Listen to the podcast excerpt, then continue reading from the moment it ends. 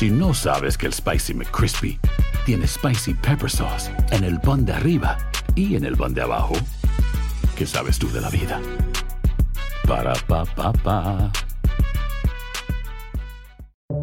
Buenos días, estas son las noticias en un minuto. Es jueves 21 de septiembre. Les saluda Max Sides.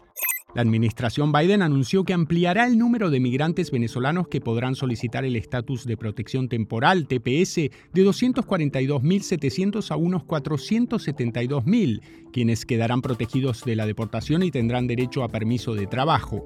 Asimismo, renovó la vigencia del TPS por 18 meses. El sospechoso de matar a una familia hispana y sus mascotas en una casa de los suburbios de Chicago fue encontrado muerto dentro de un automóvil en llamas en Oklahoma junto a una mujer herida tras una persecución policial. Las autoridades investigan los posibles motivos del crimen. Ante el aumento de hospitalizaciones por el COVID-19, el gobierno anunció un plan para la distribución gratuita de pruebas caseras para detectar el virus, que podrán obtenerse a través del sitio de internet covidtests.gov.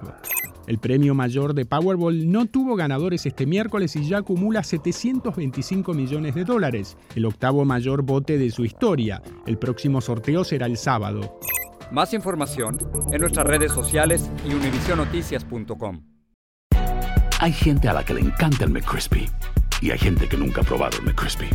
Pero todavía no conocemos a nadie que lo haya probado y no le guste. Para, pa, pa, pa.